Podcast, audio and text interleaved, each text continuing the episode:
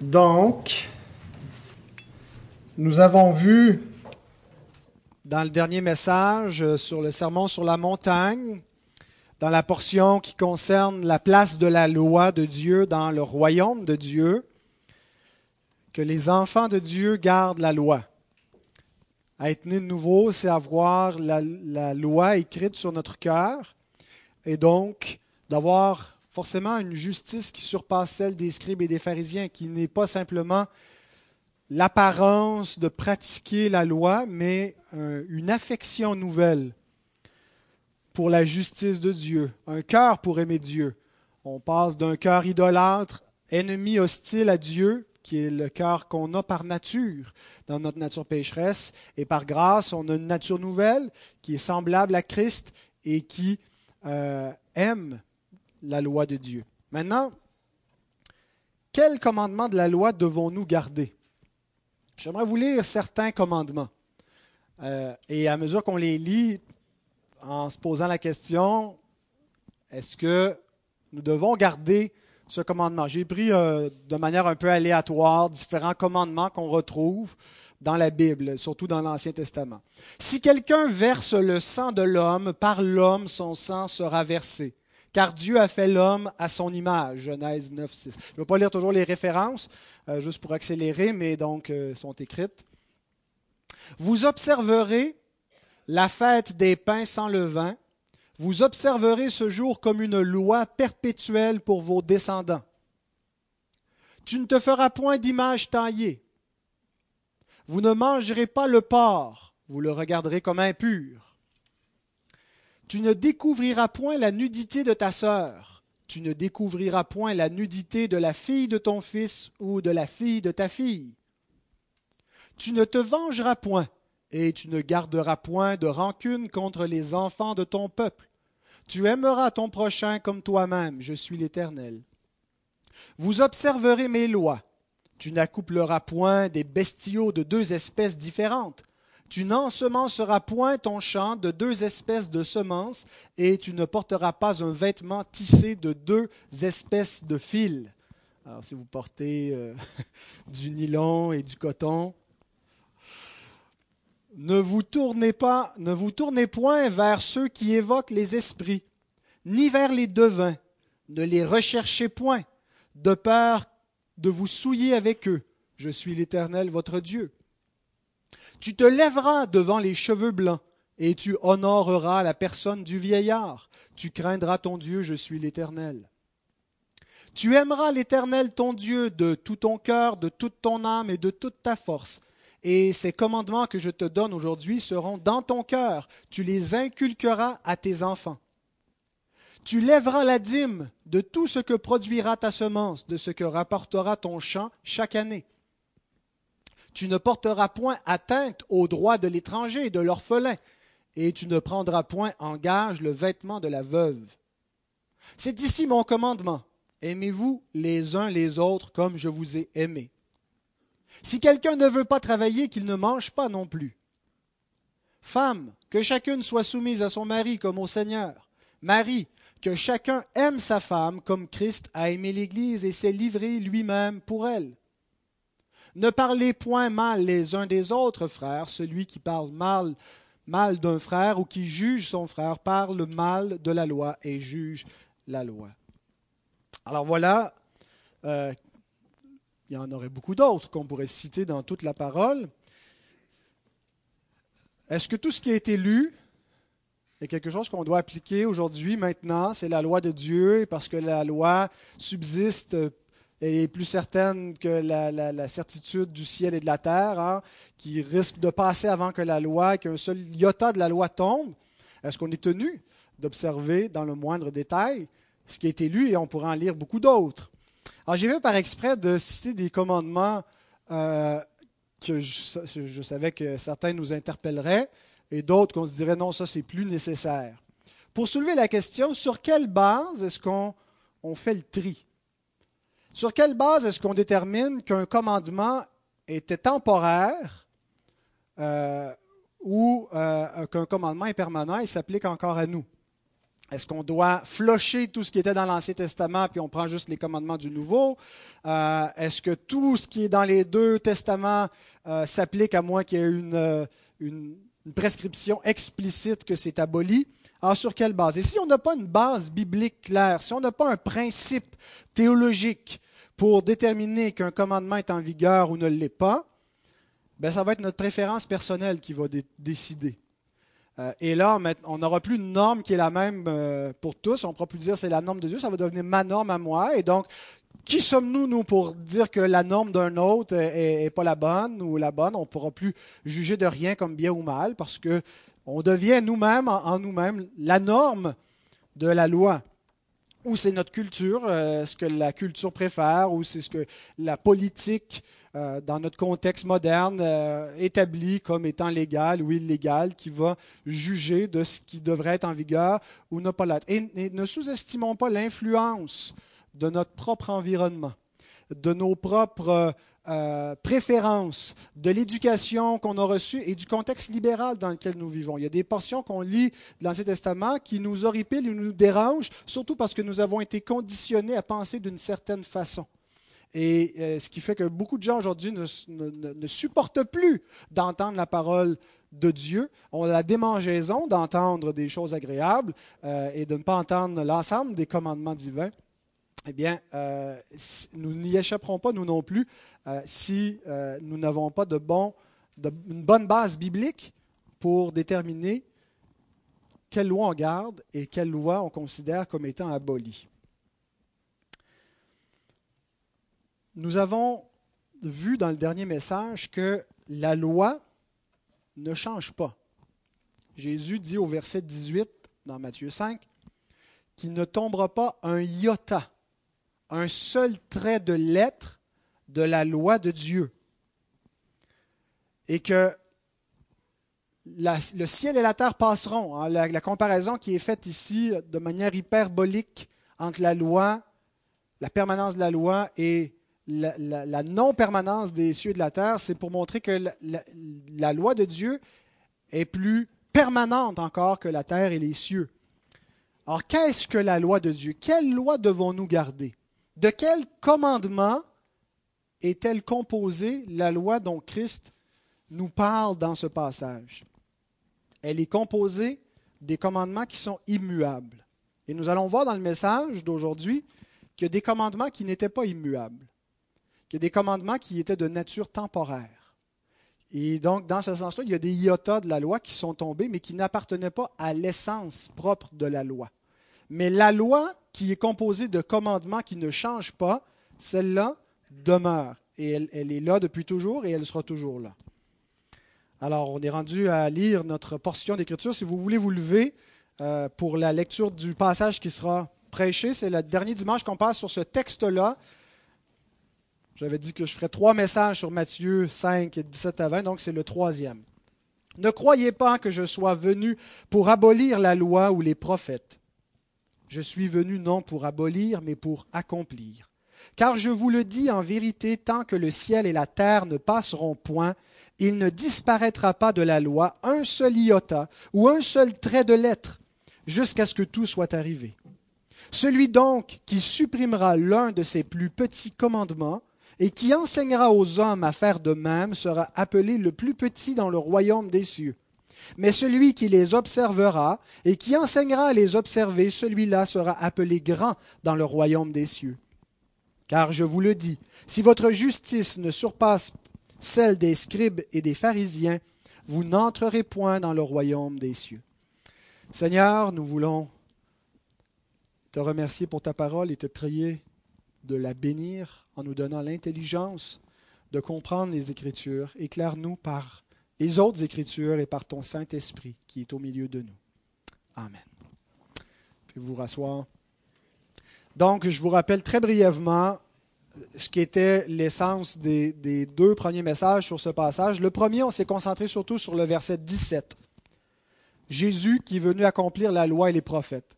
Alors, on a vu les différents euh, la les différents degrés ou sens euh, de cette affirmation. Euh, que, Christ est venu accomplir tout ce qui était prophétisé, mais aussi en particulier qu'il est venu accomplir la justice de la loi, ce qui est requis par la loi pour obtenir la vie éternelle. Et donc, il a terminé sa mission. Hein, il a expiré en disant Tout est accompli. Euh, qu'est-ce qui est accompli? Sa mission qui consistait à accomplir la loi et euh, ce que son père lui demandait en l'envoyant dans le monde. Par la suite, on a vu donc euh, l'implication que ça a pour les croyants, c'est que la loi est accomplie pour eux. La justice de la loi est accomplie en nous par la foi en Christ, parce que lorsque nous croyons en Christ, sa justice est imputée à nous. Et donc, nous sommes déclarés justes sur la, base de la justice de Christ. Et donc, le deuxième message, nous avons examiné qu'en est-il maintenant du chrétien par rapport à la loi? Et donc, euh, qu'il n'est pas, il n'est plus sous la condamnation de la loi, mais euh, ayant reçu une nature nouvelle, il aime cette loi-là et ce qui démontre la différence entre les enfants du royaume de Dieu et, ceux du royaume du diable, c'est la loi, euh, l'attitude par rapport à la loi. Ceux qui ne sont pas régénérés, qui sont morts dans leur péché par nature, n'aiment pas la loi. Ils, n'ont pas Dieu pour Dieu, ils servent des idoles euh, et ils, peuvent euh, feindre de garder la loi, comme le faisaient les scribes et les pharisiens. Mais les enfants de Dieu euh, sont des, créatures nouvelles à l'image de Christ. et cette nouvelle nature consiste à obéir à Dieu, à aimer Dieu. Et donc, les enfants de Dieu gardent la loi et, et les commandements. Mais maintenant, il nous reste une question. Une fois qu'on a dit, qu'on a établi le principe qu'être enfant de Dieu, c'est avoir une nouvelle nature et de garder la loi, de quelle loi est-il question? Est-ce qu'il y a plus qu'une loi? Est-ce que la loi... Euh, alors, comment on fait le tri?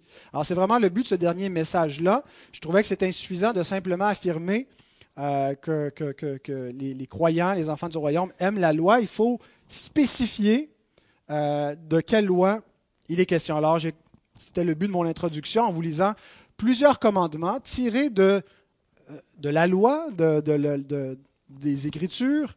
et maintenant est-ce qu'on doit garder chaque commandement que Dieu a établi?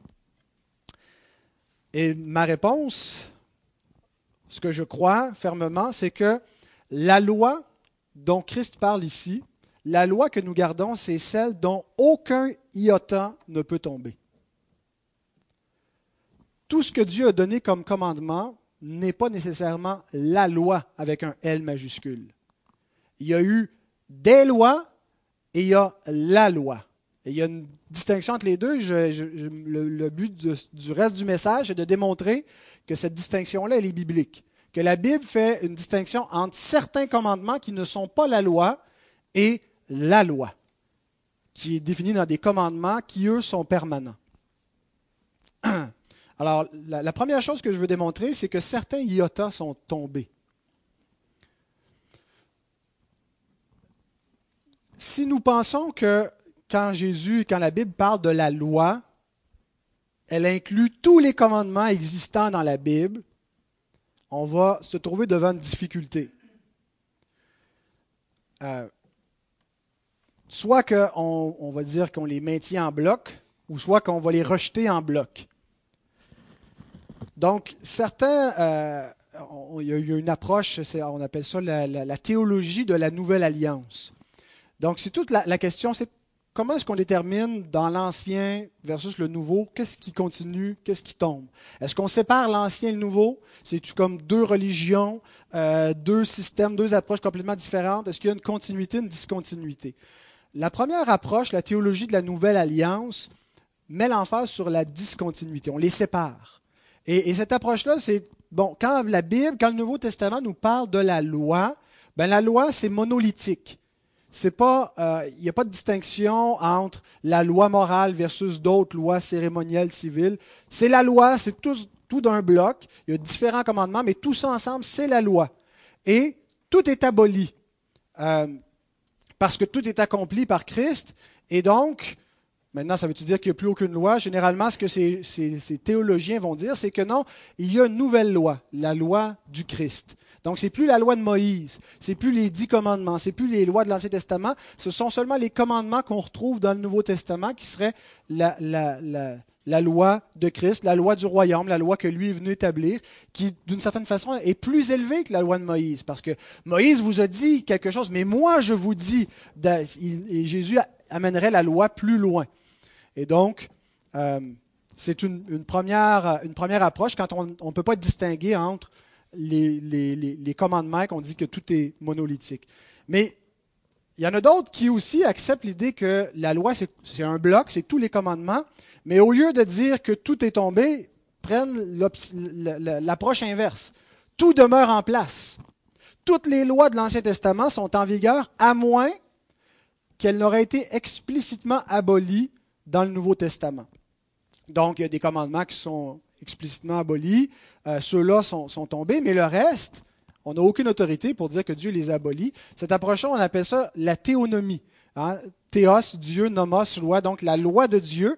Et généralement, c'est une approche qui euh, veut que les autorités civiles présentes appliquent la loi, que les gouvernements appliquent la loi de l'Ancien Testament.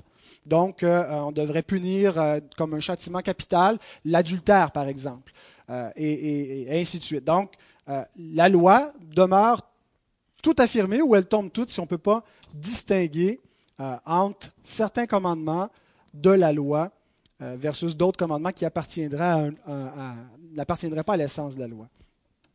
L'approche que je, préconise, c'est que l'Écriture distingue entre les commandements de Dieu. Il y a des commandements qui ne sont pas la loi dans son essence morale, qui ont été donnés, qui font partie de, l'ancienne économie qu'on appelle parfois la loi, mais il y a une distinction entre certaines catégories de commandements divins. Et on peut expliquer sur cette base-là qu'il y a des commandements qui sont tombés. Il y a des iotas qui sont tombés, mais qui n'appartenaient pas à ce que Christ appelle ici la loi de Dieu. Donc c'est évident qu'il y a des, commandements qui sont tombés. Dans les choses que je vous ai lues tantôt, euh, il y a des passages dans le Nouveau Testament qui abolissent certaines prescriptions. Par exemple, les lois, euh, les diètes alimentaires.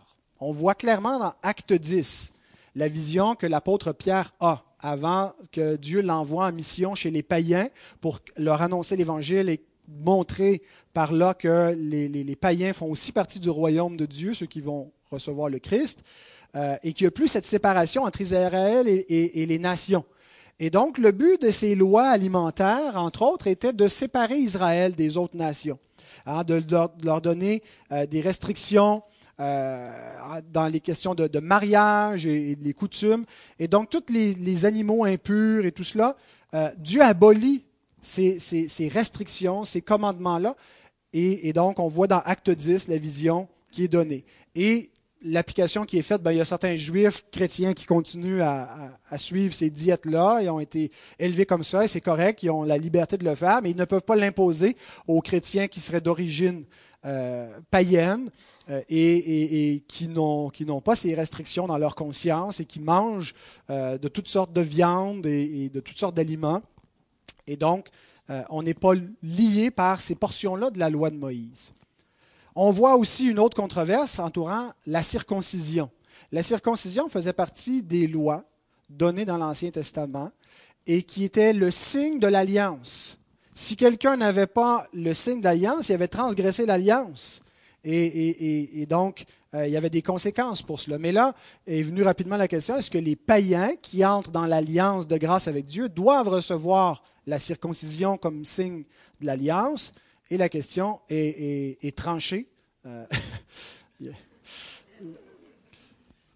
suis content que vous l'ayez compris, je n'ai pas eu besoin de l'expliquer. Et donc, euh, dans Acte 15, on voit que les païens euh, qui entrent dans l'alliance de grâce n'ont pas besoin de se faire circoncire. C'est donc qu'il y a des commandements de la loi de Moïse qui sont tombés, qui ne sont plus en vigueur. Donc, il y a des iotants de la loi. Comment on peut affirmer qu'il y a des commandements qui ne nous lient plus, du verbe lier, euh, qui sont tombés, alors que Jésus dit qu'il ne tombera pas un seul iota, un seul trait de lettre de la loi? Je vous propose le, syllogisme suivant, un, syllogisme une proposition logique. Première proposition, s'il ne peut tomber un iota de la loi et que des commandements sont tombés, conclusion, ces commandements n'appartenaient pas à la loi. Suivez la logique Jésus affirme que de la loi, il ne peut pas tomber un iota. Elle est plus permanente que la terre et les cieux, elle est plus certaine. Des commandements sont tombés dans le Nouveau Testament, dans le passage de l'Ancienne à la Nouvelle Alliance. Conclusion, ces commandements qui ne sont plus en vigueur n'appartenaient pas à la loi dont Jésus parle ici, parce qu'il ne peut pas tomber un iota de ces commandements-là. Et donc, ce qui nécessite que nous fassions une distinction entre certains commandements de Dieu, qu'on reconnaisse qu'il y a des commandements qui sont permanents et d'autres ne l'étaient pas. Une des difficultés que nous avons peut-être à, reconnaître cela, c'est parce que la Bible, et en particulier le Nouveau Testament, n'emploie pas le mot loi toujours de la même façon, dans le même sens. Donc, si on pense qu'à chaque fois qu'on voit le mot loi, ça désigne toujours la même chose, euh, ça peut être difficile pour nous de reconnaître cette distinction-là que je viens d'établir. Parfois, le mot loi désigne l'écriture euh, de l'Ancien Testament, plus spécifiquement la Torah, euh, la loi de Moïse, le Pentateuque, les cinq premiers livres de la Bible.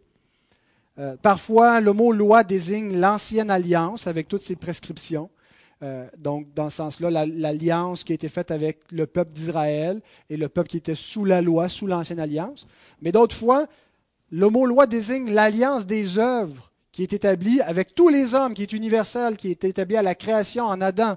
Euh, et donc, dans ce sens-là, tous les hommes sont sous la loi de Dieu et sont requis d'obéir à leur Créateur. Donc, le mot loi est, utilisé de différentes façons dans le Nouveau Testament. Si vous voulez des passages, j'en ai noté, je ne vais pas les, donner ici. Dans mes notes qui sont disponibles sur euh, Internet avec le message d'aujourd'hui, il y a le, lien PDF. Là, vous avez euh, donc les références euh, où le, le, mot loi désigne l'écriture, l'ancienne alliance, l'alliance des œuvres. Et donc, c'est à nous d'exercer notre discernement comme lecteur de la parole pour savoir ce que le mot loi veut dire quand il est employé dans un contexte. On ne peut pas juste donner une seule définition puis dire c'est toujours cette définition-là, puis la loi c'est toujours tous les commandements de Dieu ou euh, la Torah. Ou, le mot loi veut dire différentes choses selon le contexte. Et, et on a une responsabilité comme lecteur de la parole d'exercer un discernement, d'interpréter proprement les Écritures. Comme les Juifs avait une responsabilité de distinguer entre ce qui était temporaire, passager, et ce qui était permanent, éternel parmi eux. Ce qu'ils ne sont pas arrivés à faire, ils se sont attachés aux choses passagères comme si elles étaient éternelles, euh, et, ils ont rejeté les choses éternelles comme si elles étaient sans importance. Euh, et, Paul euh, fait cette application dans 2 Corinthiens 3. et il met la responsabilité sur le peuple, sur les lecteurs. C'est à nous de, distinguer ce qui est éternel de ce qui est, ce qui temporaire, ce qui était passager de ce qui demeure.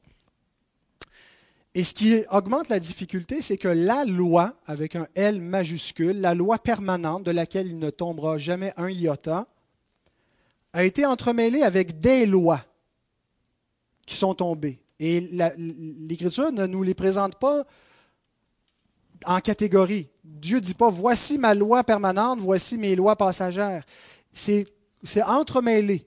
Et c'est à, mesure que la révélation avance et que l'Écriture elle-même fait des distinctions et, que le peuple vient à maturité, n'est plus dans l'enfant spirituel, mais progresse, que l'Église est en mesure de distinguer ce qui est tombé de ce qui est permanent. Donc, la loi morale, c'est la loi de Dieu. Quand Jésus parle de la loi, celle dont aucun iota va tomber, je pense qu'il désigne la loi dans son essence morale. On, a une distinction, une, division classique qui est faite euh, chez, les, réformés. Si vous vous lisez dans votre confession de foi au chapitre 19, le chapitre sur la loi de Dieu, euh, la loi est classée en trois catégories, n'est-ce pas? La loi morale, la loi cérémonielle, qui impliquait tous les, aspects des cérémonies lévitiques, les sacrifices et les lois alimentaires, et la loi civile. Donc les lois du gouvernement civil d'Israël concernant euh, le territoire, concernant les taxes, et ainsi de suite. Et donc, on divise comme ça de manière tripartite en trois la, loi de Dieu. C'est un peu l'approche classique. Euh, mais la grande utilité de diviser les, différents commandements dans ces trois catégories, c'est surtout de mettre à part et en évidence la loi morale. La loi morale, c'est la loi de Dieu. C'est elle qui ne peut pas changer. C'est elle qui est permanente. C'est elle dont aucun iota ne peut tomber. Alors, qu'est-ce que la loi morale? La loi morale, ce sont les commandements. Elle est exprimée par des commandements divins qui sont des impératifs moraux, des absolus, qui ne peuvent pas changer. C'est la norme du bien. Ils ne peuvent pas changer, ce n'est pas comme les autres lois qui sont, euh, un mot technique ici pour ceux qui aiment les mots euh, précis, apodictiques. Apodictique, c'était des lois qui étaient données dans un contexte donné, mais qui n'ont pas une portée universelle, qui ne sont pas dans leur essence morale et permanente. Mais la loi morale, elle, elle est vraie pour tous, peu importe la culture, peu importe l'époque, c'est le standard du bien et du mal. Si on croit que le bien et le mal, ce n'est pas quelque chose de relatif que chacun décide pour lui, mais qu'il y a une norme ultime et absolue, eh bien, cette loi morale, c'est la loi de Dieu. Et Dieu l'exprime dans des commandements qui sont donc les, standards euh, euh, absolus de la moralité. De sorte que transgresser ces commandements-là, c'est ça péché. Péché, c'est transgresser la loi morale de Dieu. 1 Jean 3, 4. Quiconque pratique le péché transgresse la loi, et le péché est la transgression de la loi. Jean écrit ça à des chrétiens, il écrit ça à nous. De quelle loi parle-t-il? Est-ce que si je porte un vêtement fait de coton et de laine, je transgresse la loi puisqu'il y avait un commandement qui disait qu'on ne devait pas porter un vêtement fait de, deux fibres différentes ou ensemencer un, champ de deux semences différentes? Est-ce que ça, c'est la loi? Ce n'était pas la loi. On va voir c'était quel genre de commandement, mais la loi en question que Jean nous dit ici qui quand on la transgresse, c'est un péché, c'est la loi morale. La loi morale, c'est ce qui était au centre de toutes les lois que Dieu donnait à Israël. Dieu a donné beaucoup de lois, beaucoup de commandements, mais le cœur de, de ce qu'il a donné à Israël, de cette économie entre lui et ce peuple, c'était la loi morale qui devait mener à Christ en montrant le besoin d'un sauveur, parce qu'on est des transgresseurs de la loi morale de Dieu. On lit par exemple, c'est Jésus qui, qui, dans ses affirmations contre les scribes et les pharisiens, en particulier parce qu'ils ne comprennent pas la loi de Dieu, déclare Matthieu 23, 23, Malheur à vous, scribes et pharisiens, hypocrites, parce que vous payez la dîme de la menthe, de l'aneth et du cumin, et que vous laissez ce qui est le plus important dans la loi, la justice, la miséricorde et la fidélité. C'est là ce qu'il fallait pratiquer sans négliger, négliger les autres choses. Donc, il y avait une distinction dans la loi entre les commandements. Il y a des commandements qui étaient centraux, qui étaient de premier ordre, qui avaient une plus grande importance. C'est pas que les autres étaient, étaient sans importance. Il y avait leur utilité, leur importance, il y avait un but. Mais ce qui était central dans la loi de Dieu, ce n'était pas de payer la dîme de la menthe, de la nette, puis du cumin.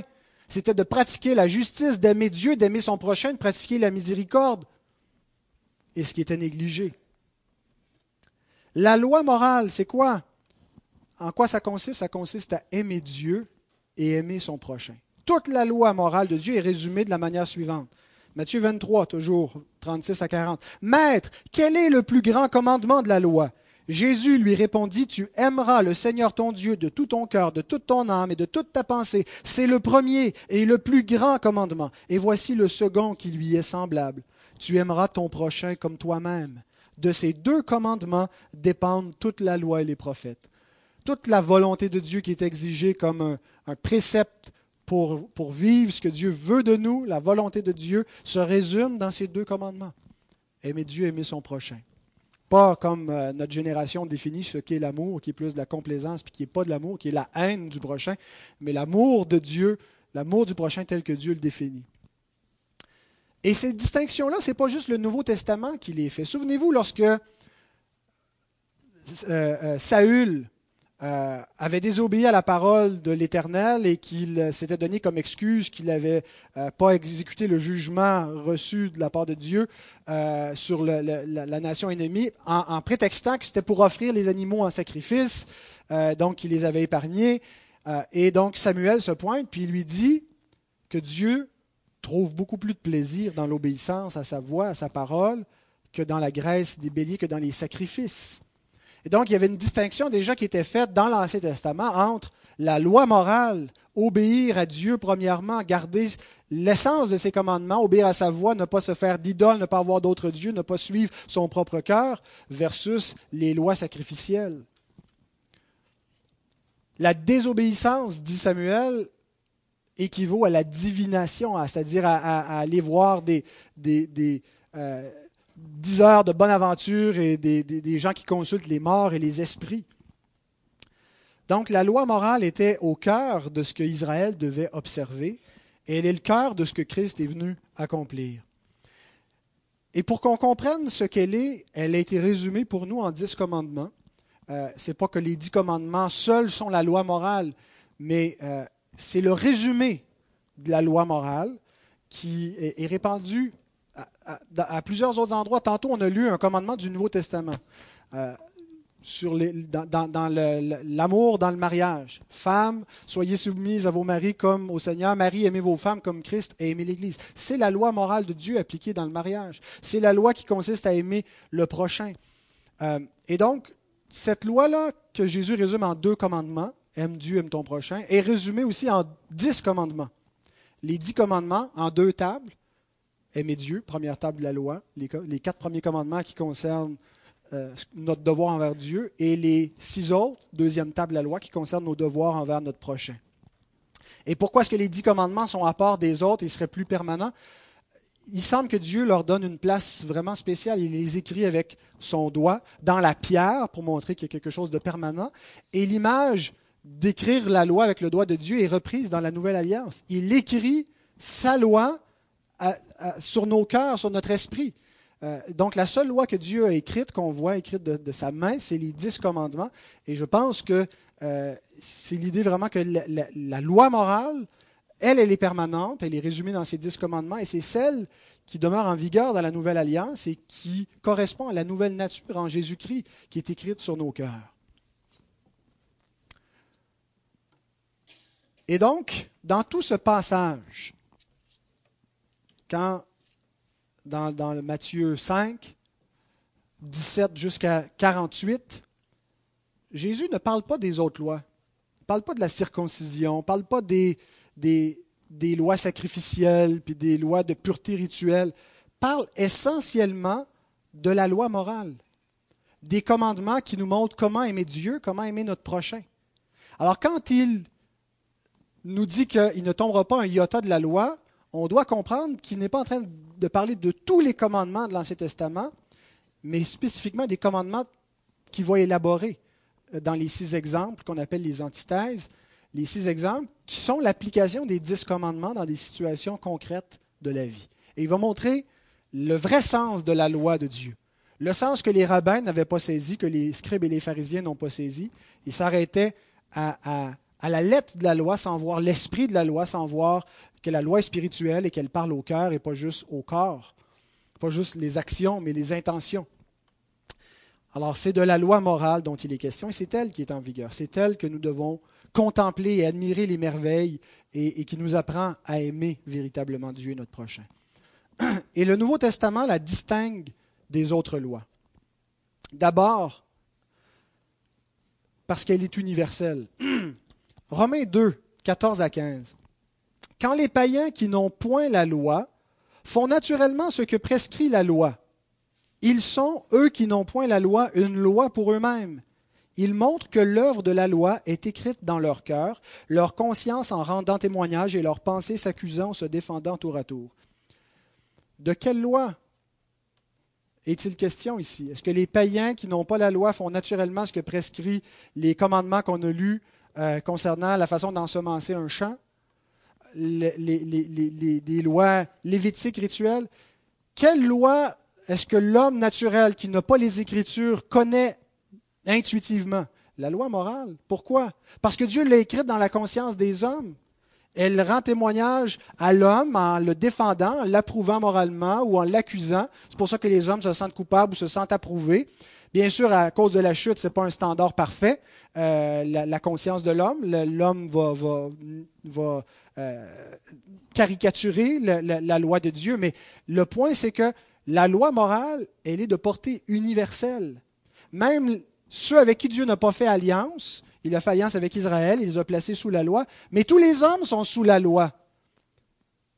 Donc il y en a qui étaient sous la loi dans un sens restreint, dans le sens de l'ancienne alliance, mais la loi morale, elle est universelle et tous les hommes sont liés par ces commandements-là, dont la, conscience est un écho, est un reflet, mais dont l'Écriture nous donne le parfait témoignage pour, comprendre ce que notre conscience fait en nous. Quand elle nous accuse ou nous défend, il faut venir aux Écritures et on va comprendre ce que c'est que la moralité par la loi, par les commandements de Dieu, et on va comprendre euh, euh, que nous sommes des créatures à l'image de Dieu et ce que, nous sommes tenus de faire. Donc, la loi morale, elle est distincte des autres lois parce qu'elle est universelle. Tous les hommes n'étaient pas liés par les diètes alimentaires, par les prescriptions de manger pas de porc et euh, de ne pas faire des mariages avec des, des incirconcis mais tous les hommes sont liés par la loi morale. Une autre raison pourquoi euh, elle est, on affirme que c'est la loi morale, c'est parce qu'elle est distinguée des autres commandements. Par exemple, 1 Corinthiens 7, 19. La circoncision n'est rien et l'incirconcision n'est rien, mais l'observation des commandements de Dieu est tout. La seule façon que Paul peut affirmer une telle chose, c'est s'il fait une distinction entre certains commandements. La circoncision, c'était un commandement. Celui qui ne circoncisait pas dans l'ancienne alliance transgressait l'alliance. Et si Paul peut dire que c'est rien, circoncision et circoncision, c'est parce qu'il y a d'autres commandements qui, eux, étaient de nature permanente, alors que la loi, la, circoncision, elle, était passagère appartenant à l'ancienne alliance qui a pris fin. Donc, euh, il ne pourrait pas dire, par exemple, euh, l'adultère n'est rien, la fidélité dans le mariage n'est rien. Mais il peut dire ça de d'autres sortes de commandements, parce qu'il y en a qui sont de nature morale, universelle, permanente. Le Nouveau Testament nous montre que la loi morale subsiste alors que d'autres ordonnances ont pris fin. Hébreux 8, 10 à 13, ou 10 et 13. Mais voici l'alliance que je ferai avec la maison d'Israël. Après ces jours-là, dit le Seigneur, je mettrai mes lois dans leur esprit. Quelles lois?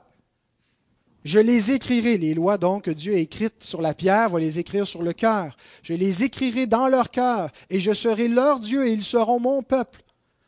Au verset 13, il dit, en, en, disant une alliance nouvelle, il a déclaré ancienne la première. Or, ce qui est ancien, ce qui a vieilli, est près de disparaître. Et c'est là où on arrive avec un principe herméneutique, un principe d'interprétation vraiment important. Pour faire la distinction entre les commandements passagers et les commandements permanents.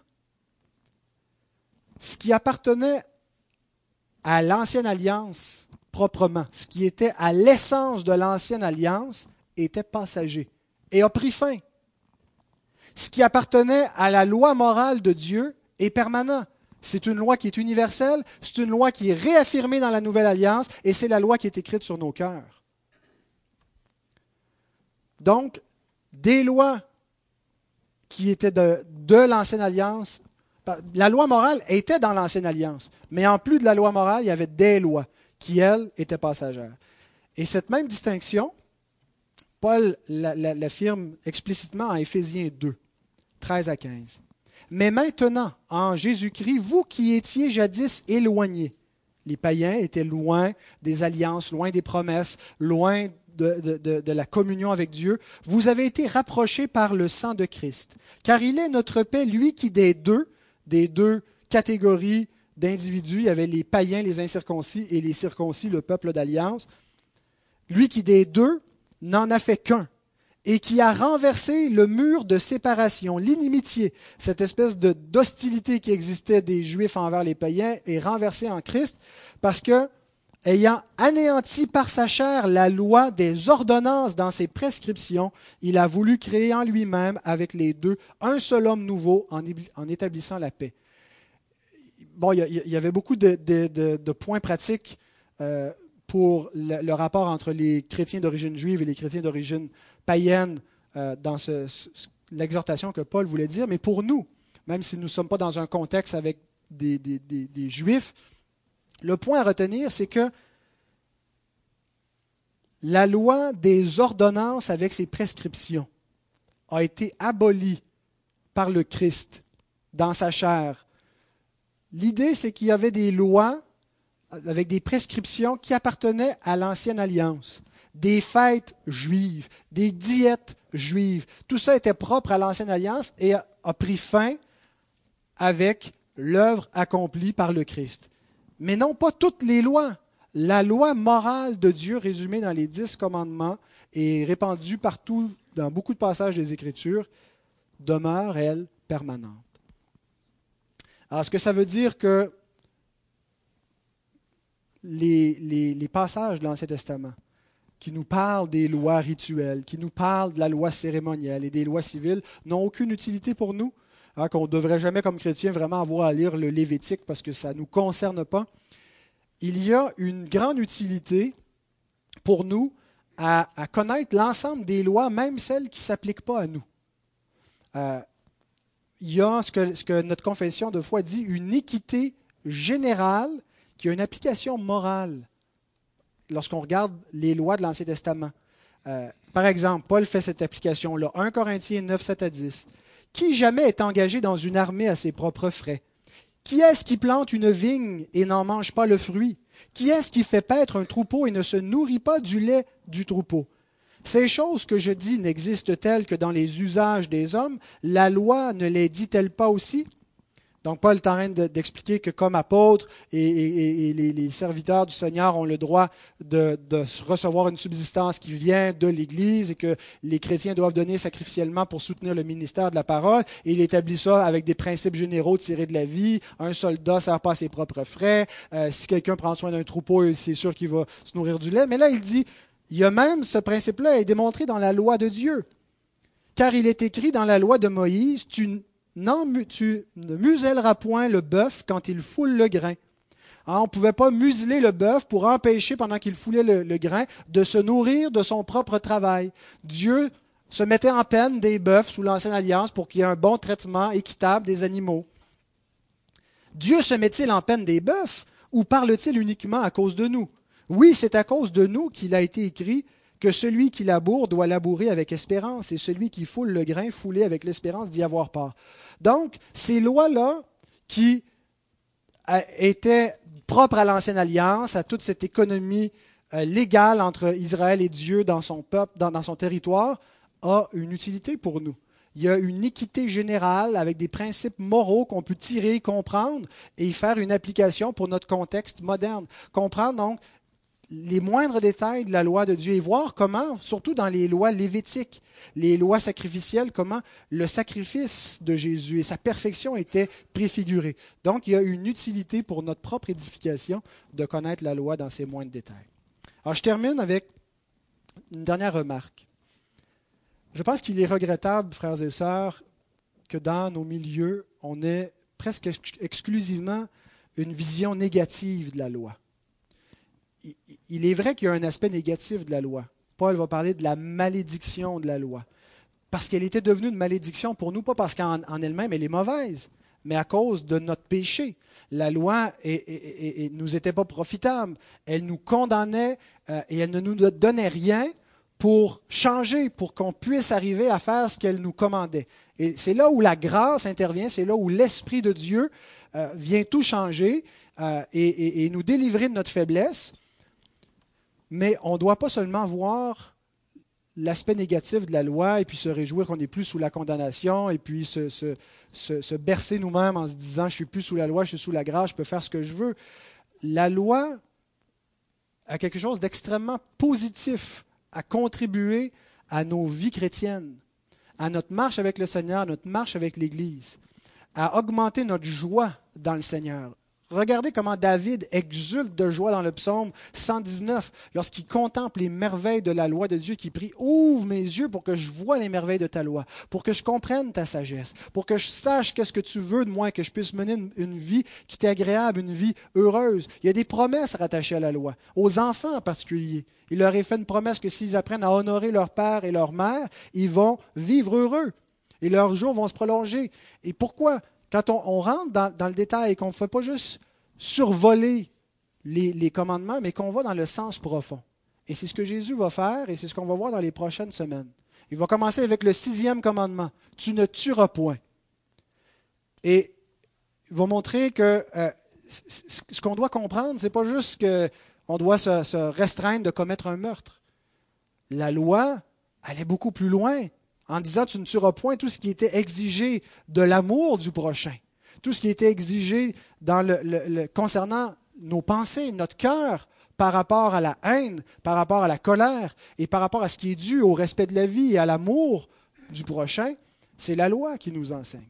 Et donc, c'est ce que nous verrons euh, dans les prochaines semaines. Mais simplement pour nous laisser sur cette note positive que la loi nous mène à l'amour. La loi ne nous mène pas aux légalistes à être des, des, gens durs. Elle nous montre notre, notre, propre faiblesse, notre besoin de la grâce. Euh, et, donc, euh, on peut reproduire la miséricorde parce qu'on en a besoin nous-mêmes. Puis elle nous montre comment concrètement aimer notre prochain. Romains 13. Ne devez rien à personne, si ce n'est de vous aimer les uns les autres. Car celui qui aime les autres a accompli la loi, la loi morale. En effet, les commandements, tu ne commettras point d'adultère, tu ne tueras point, tu ne déroberas point, tu ne convoiteras point, et ceux qu'il peut encore y avoir, donc pas tous les commandements, les commandements de nature morale, se résument dans cette parole. Tu aimeras ton prochain comme toi-même. L'amour ne fait point de mal au prochain, l'amour est donc l'accomplissement de la loi. Nous verrons en essence ce que, ça veut dire dans les six exemples que Jésus nous donne. Si vous voulez commencer à vous préparer pour les, prochaines semaines. Vous étudierez Matthieu 5, 21 à 48. Les six exemples où Jésus applique la loi sont donnés. Et je vous donne un devoir, un exercice pratique à faire en plus d'étudier ce passage. J'aimerais que vous mémorisiez les dix commandements. Euh, c'est quelque chose qui manque. On a appris à mémoriser Jean 3,16, c'est merveilleux, mais on doit aussi, je pense, apprendre à mémoriser euh, la loi. Euh, et, euh, je ne vous mettrai pas au test, là, mais j'avais déjà fait le test, vous vous souvenez, en disant qui ici qui serait capable de résumer les dix commandements dans l'ordre sans se tromper. Et j'avais même fait le test jusqu'à dire c'est quoi le premier commandement, et je pense que, que, je n'avais pas eu trop de bonnes réponses. et donc, relisez ces dix commandements. Euh, et en le faisant et en les étudiant, en les mémorisant dans l'ordre, demandez à Dieu que son esprit sonde votre cœur. Pour ne pas rester juste en superficie à ces dix commandements, mais qu'il vous montre la profondeur de sa loi, de ses commandements, qu'il ouvre vos yeux afin que vous contempliez les merveilles et qu'il sonde votre cœur pour voir dans vos vies, dans ma vie, dans nos vies, comment appliquer cette loi, comment aimer Dieu et comment aimer notre prochain? Alors, vous allez faire ça. Que le Seigneur bénisse sa parole.